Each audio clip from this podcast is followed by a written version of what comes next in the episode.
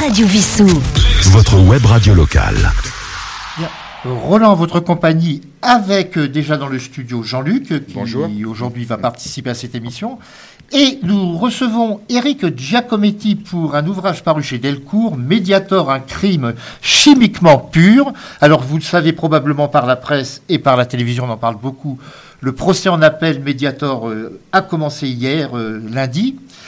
Et cet ouvrage euh, coécrit avec Irène Frachon et dess- dessiné, puisque c'est une, c'est dirons-nous un reportage graphique. On dit plus une bande dessinée maintenant, on dit un reportage graphique souvent. Euh, Et François Duprat. Mais nous commençons avec Eric Giacometti qui est à notre compagnie. Eric Giacometti, bonjour. Bonjour. Donc vous venez de publier il y a quelques semaines chez Delcourt cette. euh, Il y a trois jours. Non, il y a, il y a il y a- trois jours. Quatre- c'était vendredi, voilà. Ah oui, Ça, on est vraiment donc on est dans les premiers à en parler. Pour, donc Oui. pour une fois, euh, Radio Vissou est à la pointe du progrès, si on peut dire. Alors cet ouvrage euh, consacré donc à ce crime chimiquement pu- pur, nous allons en reparler. Mais pour parler du Mediator, il faut commencer déjà par parler de votre propre parcours. Vous avez été journaliste au Parisien, entre autres.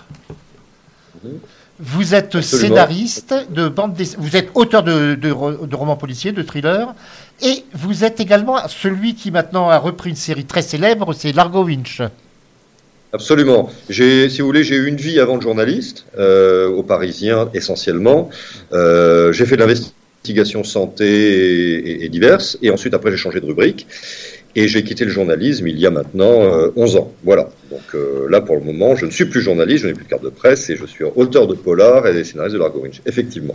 Alors, les co-auteurs sont Irène Frachon, qui est docteur en médecine, spécialisée en pneumologie, et c'est un peu elle qui est à l'origine du scandale de, de la dénonciation du scandale de l'isoméride dont nous allons parler, parce qu'on ne peut pas parler du Mediator sans parler de l'isoméride.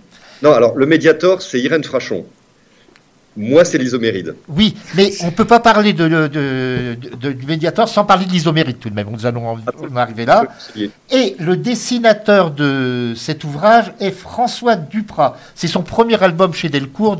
Alors, dans, dans l'émission euh, À l'écoute des livres, je parle très souvent de Delcourt, car c'est une maison d'édition qui, dirons- dirons-nous, est assez prodigue en service de presse, ce qui n'est pas le cas de toutes les maisons d'édition de bande dessinée. Bah, Mais- écoutez, euh, je suis dans leurs locaux, là, derrière moi, vous avez une partie de la production, là. D'accord. Et bon, sans donner son nom, votre attaché de presse s'appelle Claire, si mes souvenirs sont exacts. Voilà, donc euh, voici, nous allons parler de cet ouvrage qui vient de sortir, ce procès qui vient de, de commencer.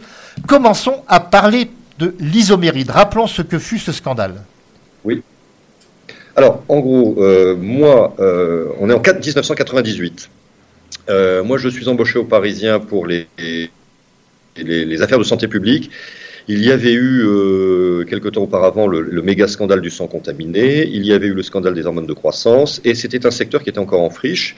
Euh, c'était l'époque des grandes affaires politico-financières et le Parisien avait une cellule d'investigation et m'a embauché pour ben voilà, trouver, de- dégoter, révéler des scandales liés à la santé publique, liés à l'environnement euh, ou à la pollution. Bon, euh, j'avais traité des quelques affaires et là, une association de victimes d'un de médicaments me contacte, la AVAM, et me dit voilà, on a un problème avec un médicament, l'isoméride, euh, est-ce que ça vous intéresse? Je dis ok. Je rencontre une des victimes qui avait déposé plainte contre le laboratoire Servier. Ce médicament était utilisé comme coupe-fin, c'est-à-dire que c'était fait, on prenait ça, on était censé perdre des kilos. C'était un médicament vedette qui avait été retiré du marché euh, un an auparavant. Bon, on se dit un médicament qui est retiré du marché, en quoi c'est un scandale? Si ce n'est que le médicament a été retiré, mais euh, dans le même temps, on ne savait pas trop quelles étaient les, les conséquences sur la santé publique. Et là-dessus, moi, je révèle un rapport euh, de l'Agence du médicament qui estimait à 30 morts euh, liés à l'isoméride. On fait la une du Parisien avec, c'est repris, euh, vraiment repris. D'autres confrères qui avaient déjà euh, traité le sujet reprennent. Bref, tout était fait pour que continue et, le scandale, au bout d'un moment, a fait pchit. C'est-à-dire qu'il n'y a pas eu d'Irène Frachon qui se saisisse euh, de cette histoire. Et c'était d'autant plus dommage, puisqu'il y avait un service de pointe à l'hôpital Béclair, le service de pneumologie. C'était eux qui avaient, euh, qui avaient été à la base de, de, de, de, l'arrêt de ce médicament. Enfin, ils avaient traité des victimes, des gens, des femmes, qui avait pris ce médicament pour perdre quelques kilos et qui se retrouvait avec une double grève des poumons. Voilà. L'affaire, ce que j'appelle, ce qu'on a mis dans la BD, fait pchit. Moi, je passe à autre chose. Euh, j'arrête l'investigation santé. Et des années plus tard, euh, eh bien, euh, Irène Frachon révèle le scandale du Mediator. Et je me souviens très bien à l'époque, elle m'envoie son bouquin. Moi, j'étais aussi à l'époque, j'étais plus du tout dans les affaires de santé publique, l'économie. Je reçois ça. Et je, reçois le bouquin, je ne connaissais pas du tout Irène Frachon. C'est à l'époque où elle n'était pas encore connue. Elle avait sorti son bouquin. Et elle parle d'un médicament de Servier qui était utilisé comme coupe-fin et qui était un scandale et qui provoquait des problèmes, euh, des problèmes de valvulopathie au cœur. Et là, je, première réaction, je me dis, c'est pas possible. L'agence du médicament n'a pas, fait cette connerie. Il y avait eu un précédent, le même laboratoire, molécule voisine, je, ne piche pas. Et j'en parle au service euh, investigation. Je me souviens à l'époque, j'en parlais avec Marc Paillet. Euh, et, voilà, et lui aussi il lit le bouquin et il décide de faire l'interview d'Irène Frachon. Et on s'aperçoit, à un moment donné, que même labo, l'isoméride dérivé d'amphétamine, le médiator, laboratoire Servier, même labo, dérivé d'amphétamine, et Irène va découvrir que c'est le même poison, ces deux médicaments libèrent le même poison, et ça touche à la fois, ça attaque les poumons et le cœur. Et à partir de là, avec Irène, on s'est rencontrés à la suite d'une audition euh, au Sénat et à l'Assemblée nationale, et on s'est dit, ben, un jour ou l'autre, on fera quelque chose pour vraiment lier les deux affaires. Voilà, le temps passe, moi j'arrête le journalisme, je, je deviens auteur de polar, je reprends l'Argo Winch, et puis un jour, je revois Irène parce qu'on restait en contact épisodique, et elle me dit Oh là là, il faudrait, il faudrait vraiment qu'on traite ça et tout. Et en bande dessinée, maintenant que tu fais l'Argo, ça pourrait être intéressant. Et voilà comment est l'idée de, de, faire une BD d'investigation, mais qui soit quand même, euh, enfin, je dirais à lire comme un polar, et c'est un polar. Tout est vrai, c'est-à-dire il n'y a pas besoin d'inventer, c'est suffisamment ahurissant. Euh, vous avez des barbouzeries, vous avez des, des, coups tordus, vous avez, enfin, des, gens sont morts, euh, il y, a, y, a, de l'argent il y a des millions en jeu, voire des milliards. Enfin voilà. Alors il y a une chose intéressante, si vous le voulez bien, dont il faut parler. Bon, il est disparu, il est décédé maintenant, mais c'est la personnalité de Jacques Servier. Alors déjà, je crois qu'il y a un trou dans sa biographie pendant la période euh, des années 40. oui, alors Jacques Servier est né euh, avant la, Seconde Guerre mondiale. Euh, dans une famille, le, père a une espèce de petit labo, il fait des, des, des, des sirops. Euh, il va faire des études de médecine et de pharmacie, mais il y a un trou, effectivement, pendant sous l'occupation. On a cherché, on n'a rien trouvé dans un sens ou dans l'autre. Voilà, c'est peut-être qu'un jour on saura, mais comme, il est mort. Euh, et ensuite, après, il ressurgit, euh, il a son, son diplôme, je crois, juste à la fin de la guerre, et il ressurgit, il va créer son laboratoire dans les, fin des années 40 ou début des années 50. Alors lorsqu'on voit comment fonctionne son laboratoire et les comment réagissent les employés, on a presque l'impression d'être en face d'un gourou. Alors, c'est ce qu'on appelle, voilà, ça fait partie de ces entrepreneurs charismatiques. C'est-à-dire qu'à l'époque, euh, Servier, c'est un self-made man, on va dire. Il, sort un peu de nulle part. Hein. Il, il, fait pas partie d'un gros labo. Il est dans sa petite, une, sa petite usine là, du côté d'Orléans. Et il va voilà, il va se mettre sur, la, sur des molécules, sur des médicaments, ça va commencer à démarrer et très vite il va saisir les techniques du marketing. On est dans les années 50 et il va vraiment, il va être, on va dire, un, roi du marketing. Et progressivement, son empire va s'agrandir. Il est le seul actionnaire, il est le seul patron. Ça va être un vrai succès. Euh, franchement, euh, tous ces médicaments euh, cartonnent. Et quand vous dites euh, gourou, je dirais que plutôt il a, une force d'entraînement avec ses salariés, nous ceux qu'on a pu rencontrer. Euh, les gens sont admiratifs, ses salariés sont admiratifs, d'autant plus que c'était un patron social à l'époque.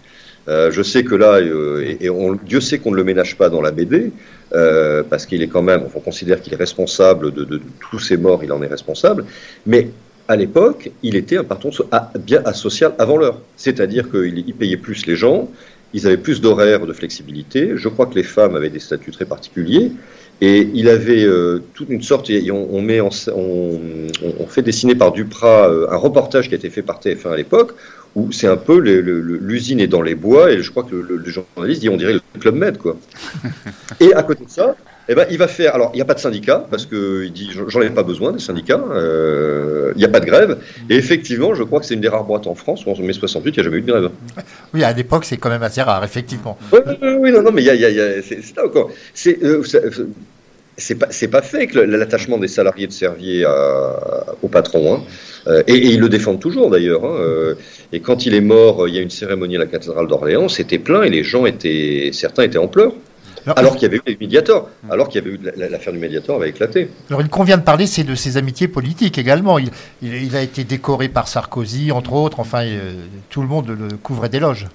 Alors en fait, comme c'était un chef d'entreprise dynamique, euh, bah, il a commencé euh, déjà, il a eu la médiale du, mérite, je crois, sous Mitterrand. Ensuite, il a eu, euh, il a commencé le, parcours, c'est dans la Légion d'honneur. Vous êtes, vous êtes chevalier, vous êtes officier, commandeur et grand croix. Eh bien, au fur et à mesure des différents présidents des différents gouvernements, eh ben, il a eu à chaque fois, il est monté d'un grade à l'autre. Strauss-Kahn, je crois, lui a donné le commandeur, et c'est Sarko qui lui a, qui lui a, qui lui a, qui lui a, l'a décoré grand croix. Mais c'est pas c'est pas juste Sarko, c'est vraiment un long fil, voilà. Et il avait des, c'était alors c'était un homme de droite affirmé.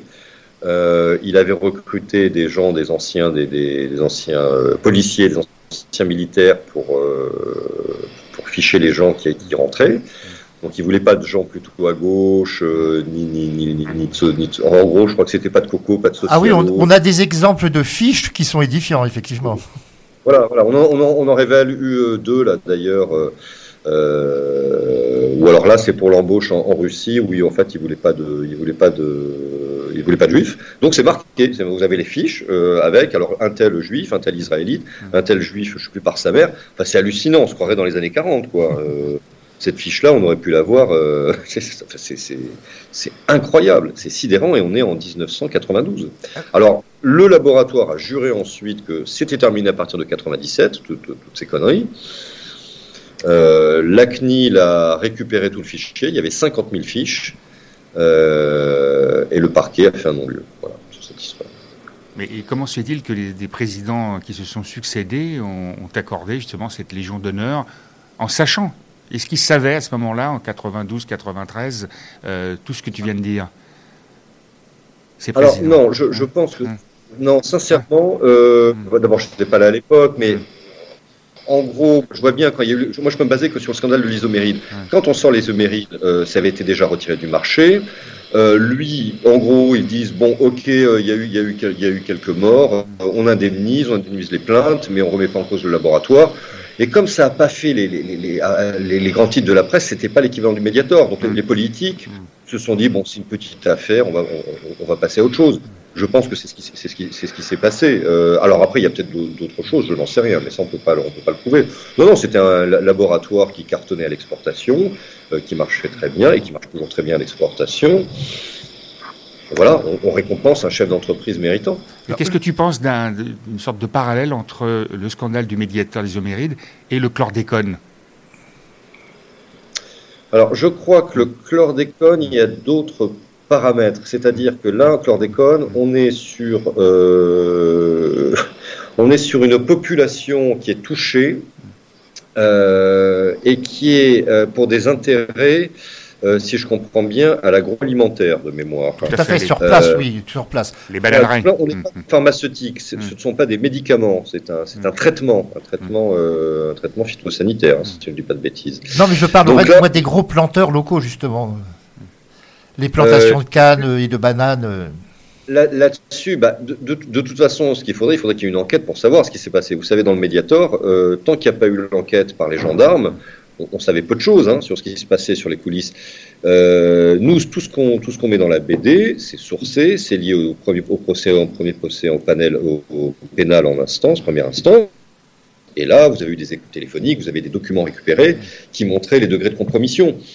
Euh, donc, pour le chlordécone, euh, est-ce qu'il va y avoir une, enquête plus fouillée euh, Pour avoir un degré d'information du niveau médiator, ça ne peut pas être que les journalistes. donc, si vous enterrez la paix, par essence, vous n'aurez pas forcément les documents. C'est-à-dire, en gros, si vous voulez pas chercher, vous ne trouverez jamais. Alors, je vais faire le candide. Mais il est curieux que la presse, les, journaux spécialisés médicaux n'aient pas beaucoup réagi à l'époque à part une revue qui s'appelle Prescrire. À part une revue qui s'appelle Prescrire. voilà. Non, mais c'est qu'il y a même pas, on peut même pas dire que c'est une omerta. Euh, mhm. Et ça, on le montre dans l'album, on donne des témoignages, on donne des témoignages de Virginie Bagoué qui, en a parlé au, milieu de au micro de Calvi euh, sur euh, RTL. Elle dit j'avais ordre de ne pas en parler, de minimiser, parce que sinon on perdait le budget publicitaire. Bah, en gros, c'est assez simple. Euh, la presse médicale est une presse professionnelle, comme toute presse professionnelle. Une presse professionnelle, ça vit de publicité. en gros. Donc, vous recevez de la publicité des laboratoires pharmaceutiques et en échange, vous distribuez votre presse vous avez des abonnements pour les médecins, mais beaucoup, il fut un temps où c'était offert gratuitement. Euh, donc, si vous mettez, si vous parlez d'effets indésirables, vous perdez des budgets publicitaires. C'est très simple. Eh ben, ils ont décidé de, voilà, de mettre ça, euh, on, met ça sous le tapis. Et ce qui est très drôle, euh, c'est que lors d'une audition au Sénat, je crois, vous avez Gérard Kouchner, qui est le frère de Bernard Kouchner, qui était directeur du quotidien du médecin. On lui pose la question, c'est les sénateurs qui lui posent la question. Alors, pourquoi vous n'en avez pas parlé? Et il dit clairement au sénateur, mais on n'est pas là pour parler des chiens écrasés. Un certain euh, cynisme. D'accord, le médiateur des chiens écrasés. Alors, je crois qu'il n'a pas réalisé l'énormité de, la connerie qu'il avait dite, et, c'est même offensant pour les victimes, mais euh, il a quand même envoyé une lettre d'excuse par la suite à, Frachon. Mais ça voulait bien dire ce que ça voulait dire, il avait ça en tête. Pour lui, c'est non, on ne parle pas de la médecine, euh, des, des, médicaments qui font mal. Et, c'est révélateur. Alors oui, c'est prescrire, mais prescrire est l'emmerdeur, public dans le milieu de la, santé. Le problème, c'est qu'il y a peut-être un quart des, médecins qui disent prescrire, parce qu'il faut s'abonner. Irène Frachon, alors Irène Frachon, euh, qui, est présente sur cette affaire depuis des, très très longtemps, comment elle va? Parce que ça doit être terrible, la pression, euh, peut-être l'isolement pendant un certain temps. Comment tu la, comment tu la ressens? Est-ce qu'elle est, elle résiste elle est enfin, Comment elle sa santé à elle? Alors. Hmm. Hmm. alors là, elle était aphone parce que euh, elle n'avait pas arrêté et tout. Euh, Irène, et c'est ça. Euh, en fait, Servier n'a pas de chance, n'a pas de bol. Ils sont tombés sur Frachon. C'est une machine. C'est. je, je, veux pas être. C'est pas péjoratif quand je dis, mais c'est, je crois qu'il y a eu un papier, je sais plus où, qui disait c'est un croisement, je crois, entre un, un, pitbull et une obstinée.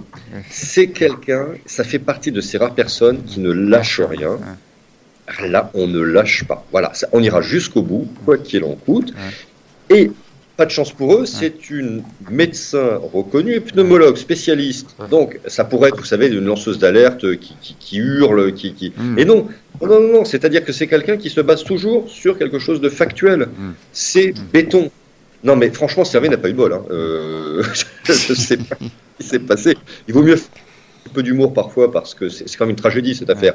Mais moi, je me mets à la place de Mais il doit maudire que ce soit cette femme sorte de, nulle part. Et en plus, ils n'ont pas pris au sérieux au début, comme une partie de l'agence du médicament. Moi, ce qu'elle me disait, Irène, et on le met dans la BD, ils m'ont pris pour une plouque de, de Bretonne, de Bretagne. Euh, quand j'allais là-bas, on montre dans la BD les, allers-retours. Euh, au début, ils me prise pas en sérieux. Qu'est-ce qu'elle vient nous expliquer notre métier? Il y avait des grands pontes qui la, qui, qui la prenaient de haut. Et elle a tenu bon, et elle a lâché bon. Et ce qui s'est passé, et ben, à un moment donné, elle a réussi son coup, elle n'a pas lâché. Et les médias ont, ont, joué leur rôle, là, pour le coup. Il y a eu des pressions, des menaces contre elle? Écoutez, non, je ne, je ne pense pas. Les, mm. alors, faudrait, faudrait lui parler. Je, mm. non, les, si, si, les pressions, elle en a eu. On le voit un peu dans la fille de Brest. On lui a dit qu'à un moment donné, il fallait pas trop insister. Mais c'était, c'était pas servi en direct. Servir, je ne crois pas. Elle n'a pas eu d'appel anonyme. Elle a pas eu. Euh, contrairement à ce qui s'est passé sur les Homérides où il y a eu des barbouzeries, mm. ce qu'on décrit un petit peu, où il y a eu des, euh, là, là-dessus, non, non. Euh, ils ont été, euh, ils ont utilisé les moyens légaux, c'est-à-dire les les, contre-expertises, médicaments, les attaques judiciaires et tout. Mais là, on est dans l'ordre du, légal.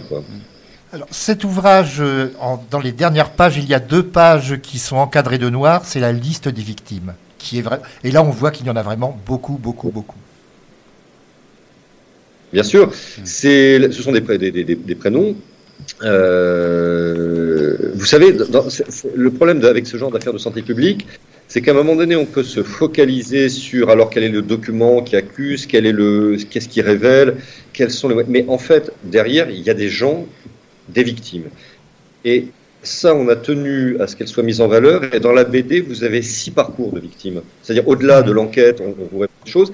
on prend un instantané, l'histoire de Pascal, l'histoire de Cathy, l'histoire d'Éric. Voilà, des gens ordinaires comme vous et moi, qui n'ont eu comme seul le, péché originel, c'était pour perdre quelques kilos. C'est-à-dire les médecins leur ont dit, ah ben avec ça, le médicament est safe, vous pouvez perdre quelques kilos, vous êtes anti-surpoids. Ce sont essentiellement des femmes, hein, les victimes de l'isoméride et du médiator. Et on voit que ces gens-là, eh ben, à un moment donné, ça va plus, ça déraille. Et sur les six parcours, il y en avait une qui était encore vivante. Et on s'est dit, on va en garder une qui est, vivante pour qu'elle puisse témoigner ensuite. Elle est morte juste avant Noël. J'ai l'impression que l'histoire serait. On meurt encore du médiator de nos jours. Beaucoup pensent que c'est terminé, c'est derrière nous, mais pas du tout. Et hier, j'étais hier j'étais au procès. Il y avait l'appel des parties civiles. Chaque avocat présent disant voilà, je représente un tel à tel, mais sachez que voilà, j'ai telle personne qui sont mortes depuis, et ce sont les ayants droit qui reprennent. Donc ça continue. Et voilà pourquoi aussi c'est toujours d'actualité. Donc on en euh, meurt plus de 10 ans, de 10 ans plus tard, c'est ça que tu veux dire Ah mais bien sûr, bien sûr, euh, voilà. et, ça continuera.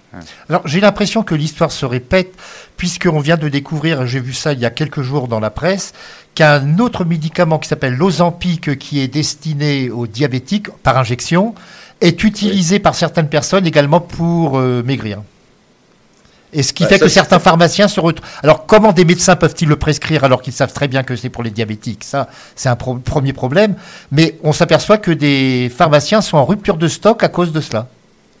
Et parce que le médiator est utilisé aussi, euh, c'est un antidiabétique. Hein, à la base. Mais pourquoi? Parce qu'en fait, ça permet, voilà, il y, avait, il y a des études qui montraient qu'il y avait un effet sur, sur le poids, euh, sur, voilà, sur le, métabolisme des, des, glycérides. Mais sur ce que vous dites, je ne suis pas au courant, donc je ne peux pas m'exprimer là-dessus. On peut considérer que l'agence du médicament, avec ce qui s'est passé, parce que l'agence du médicament, enfin, ça a changé 36 fois de nom. Moi, je préfère garder, dire aux gens, l'agence du médicament, c'est le gendarme du médicament, en, quelque sorte. Voilà. Euh, on peut considérer qu'avec ce qui s'est passé avec le Mediator, ils ont dû regarder ça avec célérité. Du moins, je l'espère. Parce que dans l'histoire du Mediator, ce qui s'est passé, c'est qu'il y a un problème démocratique. Vous savez, une société, une république, pour se défendre, eh bien, pour se défendre contre un ennemi intérieur, elle a la police. C'est des gens, on, délègue une autorité pour dire vous nous défendez face à quelqu'un qui va perturber l'ordre public. On délègue à, une armée le soin de défendre la nation face à un ennemi extérieur. On vous confie ça, c'est un, contrat de confiance. L'agence du médicament, c'est le contrat de confiance. C'est-à-dire, vous êtes des experts, nous, citoyens, nous ne sommes pas experts, on vous délègue cette confiance pour que vous puissiez nous défendre face à des médicaments qui seraient qui pourraient être dangereux. Eh bien là, cette armée, du moins pour le Mediator, cette armée-là, non seulement est restée l'arme au pied face à l'agression, mais en plus, quand il y a eu une lanceuse d'alerte, c'est tout juste, ils n'ont pas tourné les fusils contre elle. Alors, c'est là où pas. C'est un problème démocratique au-delà d'une affaire d'effet indésirable de médicaments. C'est la société confie à des gens responsables et experts le soin de travailler dans ce domaine. Ni vous ni moi, nous sommes des spécialistes, on ne pourrait pas le faire. Et moi, ce qui me fait de la peine pour cette histoire d'agence du médicament, c'est qu'à côté de ça, ils ont bien bossé sur notre dossier. Euh, c'est pas des gens, il faut pas non plus tomber dans le complotisme. C'est pas des gens corrompus au sol de l'industrie pharmaceutique. Il y a des gens très bien là-dedans, mais sur l'isoméride, ils ont fait le taf, je pense. Mais sur le Mediator, et on le montre, toute la chaîne a complètement dysfonctionné. Bien, donc vous allez suivre euh, le procès en appel avec force et vigueur, ça j'en suis sûr. Oh, non, pas tout le temps, parce que vous savez, moi, je, ne suis pas journaliste, c'est pas mon métier. Moi, mon métier, je suis euh, romancier, scénariste. Ça, c'est le métier, de, le, travail des journalistes de, suivre tout ça. Euh, après, euh, ce que j'espère, si vous voulez, c'est que le, procès va durer six mois. Le problème dans ce genre de procès tentaculaire, au bout d'un moment, vous avez au début tout le monde s'en empare, et puis après ça se dissout, ça devient, ça fait partie le ronronnement train-train. Ce qui serait bien, c'est que au fil des mois, il y ait peut-être des réflexions sur ce que représente, ce que dit réellement ce scandale. Et c'est, pour nous, euh, avec Irène, on a trois conclusions à, l'issue de cette BD. C'est un, c'est un scandale qui a touché le corps des femmes. Regardez bien les scandales de santé publique souvent ce sont les femmes qui sont les premières victimes. Le distilben, le premier scandale de, médicaments, c'était des femmes, c'était pour euh, avec la thalidomide qui a donné naissance, il y a eu des, malformations pour des enfants. Les prothèses PIP, les, vous savez les prothèses euh, mammaires, ce sont des femmes. C'était des femmes pourquoi Il y a le talc morange aussi, ça concernait des enfants mais aussi les femmes donc. Le talc morange, vous avez raison. Euh, les, les, le médiator et l'isoméride, c'est pour l'essentiel, ces pauvres femmes, c'était pour perdre quelques kilos. C'était pas des gens qui étaient obèses en surpoids ou c'était une question de vie de mort. C'était et c'est ce qu'on dit, il y a peut-être se poser des questions sur le diktat de l'apparence. Et je vais vous dire sincèrement, c'est pour en avoir discuté avec Irène que je m'en suis aperçu. Moi, vous savez, je suis la génération boomer. Euh, je suis scénariste de l'Argo Winch. Vous voyez des, pin-up. Eh bien, c'est en discutant avec Irène, elle me dit, mais regarde, Eric, regarde bien, il faut peut-être se poser la question de l'apparence des femmes. Elle, a raison, c'est pour ça qu'on l'a mis. Deuxième euh, conclusion, euh, c'est les compromissions avec le monde médical, même encore de nos jours. Irène n'est pas forcément soutenue par le monde médical.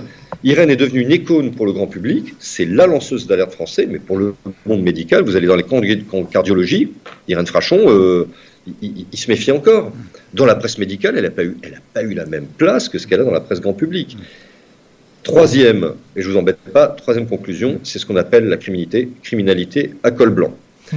Euh, en gros, je, vous la, je, vous la, fais simple, pourquoi un, dealer euh, va se prendre de la prison ferme, à juste titre, mais ça peut s'expliquer, mais il n'y a pas de mort, c'est juste du deal, pour du, cannabis. Euh, pourquoi un patron de société, des patrons de société, avoir dealé un médicament et qui sont des amphétamines, parce qu'il faut savoir que le, tout le long du labo a toujours nié que c'était des amphétamines. Or, on sait que ce sont des dérivés d'amphétamines. Donc, ce labo a balancé à des millions de gens des amphètes, et il n'y a rien. C'est-à-dire, ils ont été condamnés une première fois, c'est de la prison avec sursis, c'est en gros, on vous tape dessus, il y a une, forte, il y a une amende, euh, euh, voilà, il y a une amende conséquente, mais en disant, en disant ne recommencez plus il y a quelque chose qu'on ne comprend pas. Et encore une fois, je, ne dis pas en disant ça, je fais très attention, je ne dis pas euh, euh, il faut il faut pas traiter le, problème des dealers et tout, mais on a l'impression vraiment que c'est deux poids deux mesures et ce sont deux poids deux mesures parce que c'est une grosse société. Voilà. Il ne s'agit pas d'être, vous savez, d'être manichéen, d'être. Nous, on n'est pas dans une démarche anti-labo pharmaceutique. Et Irène fait toujours très attention à ne pas être récupérée dans ce combat. Elle ne dit pas c'est le big pharma, c'est des monstres. Elle dit simplement faites attention si vous ne, euh, vous ne donnez pas des sanctions proportionnelles, vous allez perdre la confiance du public, de la population ça veut dire que les gens n'auront plus confiance. Et on le voit avec la vaccination, c'est pour ça qu'elle avait fait, elle, elle était euh, pro-vaccination au moment du Covid, elle, avait dit, moi, j'ai traité le Mediator, je considère que me faire vacciner, c'est bien, moi aussi, je me suis, je me suis fait vacciner, euh, alors que j'ai pu être critique sur un, sur un, autre, un vaccin il y, a, il, y a, il y a des années, mais si on ne donne pas des signaux au public, eh bien, on va se retrouver avec une industrie, ils vont faire ce qu'ils veulent, mais à chaque fois qu'il y aura un médicament, il y aura un problème. Et c'est dommage, c'est tout le monde à y perdre. Alors, terminons très très rapidement, si vous voulez bien, pour dire qu'il y a actuellement une forme de pétition pour que Servier ne soit plus, même à titre posthume, commandeur de la Légion d'honneur. Mais enfin, ça c'est un petit détail, mais on ah en parle dans l'ouvrage. Non, non, Grand Croix. Grand Croix, pardon c'est la distinction, bah, le grade de la reconnaissance en France. Grand Croix, il n'y a que 75 personnes vivantes qui ont droit à ça. C'est les grands résistants. Vous aviez eu Aubrax, ou c'est des gens comme Simone Veil. Euh, autant la Légion d'honneur, on la, on la distribue. Euh, voilà, c'est. Eh ben, d'ailleurs, vous me parlez de la Légion d'honneur. Voilà ce qui a mis Irène en, pétard. Euh, on va s'apercevoir que Madeleine Dubois, euh, lobbyiste des Serviers, euh, pendant des années, qui est intervenu dans le dossier Mediator pour dire au patron, on a les preuves, au patron de l'agence du, médicament, qu'est-ce qu'on fait avec le Mediator, aidez-nous sur ce dossier. Donc, ça a été son fait de gloire pour, Servier, qui était élu local, et c'est le, sous-ministre de, je ne sais plus qui s'appelle, Jean-Noël Barrot, qui l'a mis sur la promotion. Alors, il y, a, eu des papiers. Donc, ça veut dire que même encore maintenant, euh, on décore des gens qui, qui ont été impliqués dans le dossier Mediator. Vous savez, à une époque, je ne sais plus quel humoriste avait dit, parlant d'une autre personne, il a été décoré dans une rafle. On peut peut-être regarder cette expression. Mais, mais, mais, vous savez, ce qui choque, euh, ce qui choque, et je sais que ça l'atteint, Irène. C'est pas pour faire de buzz. Irène, elle préférait, elle préférait maintenant se consacrer à son hôpital et tout, mais elle me dit, mais à chaque fois, je suis sur la brèche. Et ça recommence. Et en plus, c'est une insulte parce que vous décorez quelqu'un pour la promotion de janvier, alors que le procès du médiateur va arriver, qui est le plus gros procès de santé publique en termes de son plan de tentacule. Enfin, c'est énorme. Et message que vous envoyez, ah ben, je vais décorer quelqu'un. Et vous, savez quoi? Le pire de l'histoire, c'est que quelque part, c'est de l'incompétence parce que les, euh, leur enquête, je crois que c'est Libération ou le, Canard, je ne sais plus, s'est aperçu que c'est ce sous-ministre qui avait balancé ça, qui avait envoyé ça à Bruno Le Maire, qui avait même pas fait gaffe. Donc c'est un truc qui s'est fait dans son coin. Il a récompensé là, une personne qui, à qui il était proche, et voilà. et non, alors, ce que je peux conseiller à tout le monde, c'est. La pétition, c'est de dire voilà, on retire, on demande à retirer la Grand Croix, mais vous ne pouvez pas en France, vous ne pouvez pas retirer euh, à titre posthume une Légion d'honneur. Il y a un article, l'article 97 dans le Code de la Légion d'honneur. C'est impossible. On dit, bah, il, y a qu'à, il suffit d'un décret, il n'y a qu'à changer ce code, et ça permettrait de, ce qu'on dit, on, la République fait rutiler les caveaux de son panthéon, elle n'a qu'à aussi nettoyer les tombeaux de, son, euh, de sa Légion d'honneur. Papon, on avait eu le temps pour Papon de lui retirer la Légion d'honneur avant sa mort, heureusement. Voilà, mais vous pouvez, avant la mort, vous pourrez, vous pouvez, et vous avez le précédent avec le général Noriega, qui est, qui est avec le précédent avec le général Noriega, qui était un, dignitaire étranger, mhm. qui était un narcotrafiquant dictateur, qui avait la Légion d'honneur. Et il s'est pointé à son procès avec la Légion d'honneur. Scandale. Et à l'époque, on ne pouvait pas retirer la Légion d'honneur à un étranger. Il y a eu un décret, le code a changé, on lui a retiré ça. C'est pour ça qu'il y a une, en ce moment, je crois que c'est Bachar el-Assad euh, qu'on devait lui retirer. Les morts, on peut pas. Et vous avez encore quelques, quelques grands génies de l'humanité, comme, euh, je dis bien avec ironie, hein, je fais très attention. Hein, je pourrais dire salopard, comme Mussolini, qui a encore sa légion d'honneur. Bon, est-ce qu'il serait pas temps de, faire un peu de nettoyage? C'est accessoire, si vous voulez, par rapport à cette histoire de Mediator. Hein. Les victimes, ça va rien changer pour elles. Et Mais c'est un symbole. C'est un symbole. C'est un symbole. Mais, et pour finir, pour finir et j'arrête à vous, mais les victimes, il faut qu'on sache, et c'est ce qu'on met dans la BD, ce ne sont pas que des gens qui meurent, ce sont des gens qui sont handicapés, la vie s'arrête. Tout d'un coup, vous ne pouvez plus vivre normalement. Bien. Alors, je, je voudrais rappeler.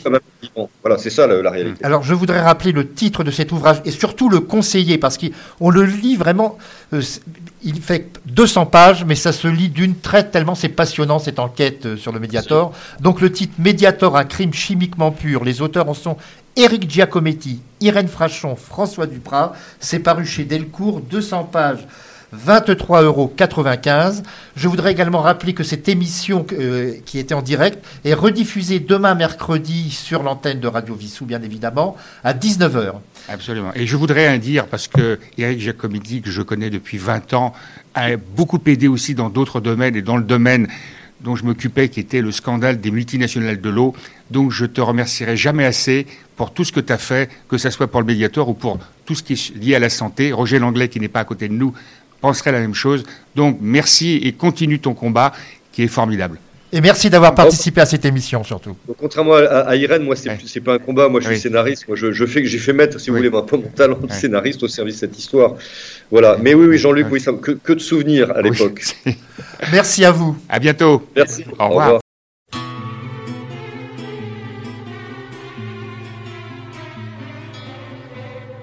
Derrière sa vitrine, au flacon d'or bleu, dans son officine, bien méticuleux, sur sa petite tartine de vie, déjà vieux, le pharmacien rime avec son sérieux.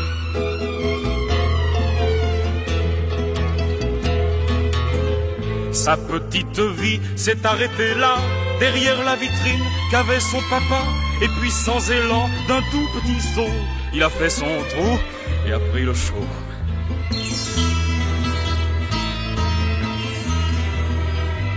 Devant ses remèdes sensibles et frileux, comme ses ancêtres, il fait de son mieux. Vend ses aspirines au prix indiqué et met ses tampons de sécurité. Il vote, il vivote et même il pense, tranquille marmotte, plié sur sa panse. Peut-être s'est-il vu dans une autre vie, poète, boxeur ou peintre maudit.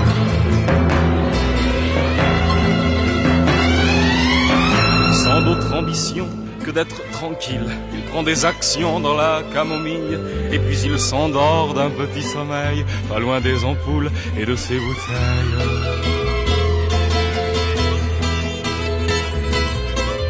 Derrière sa vitrine, aux bonbons au miel, dans son officine, sans une étincelle, avec un petit cri, tenant son missel, le pharmacien meurt et devient éternel.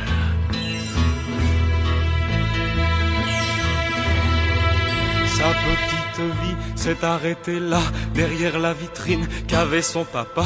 Et puis sans élan, d'un tout petit saut, un autre est venu pour prendre le show.